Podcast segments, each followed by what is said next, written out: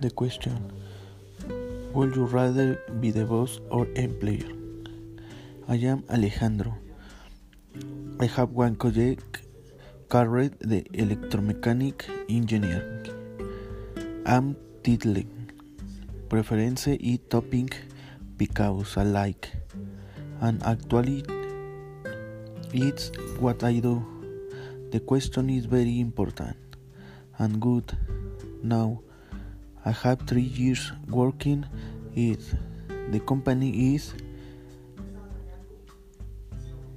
Instalaciones y Control de Riesgos SADCB. I have three years experience in the company. I am employee with the experience and the knowledge what the company might give to other companies. I can be the boss and really what thing I can be the boss the company is fire protection system and fire alarm.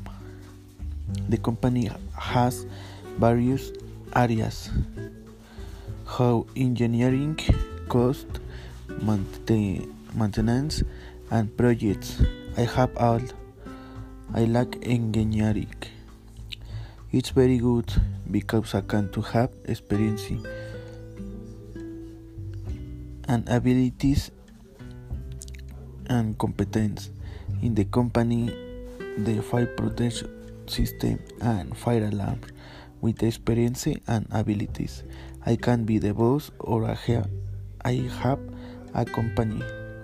It's various years with the team I can when our associated with someone.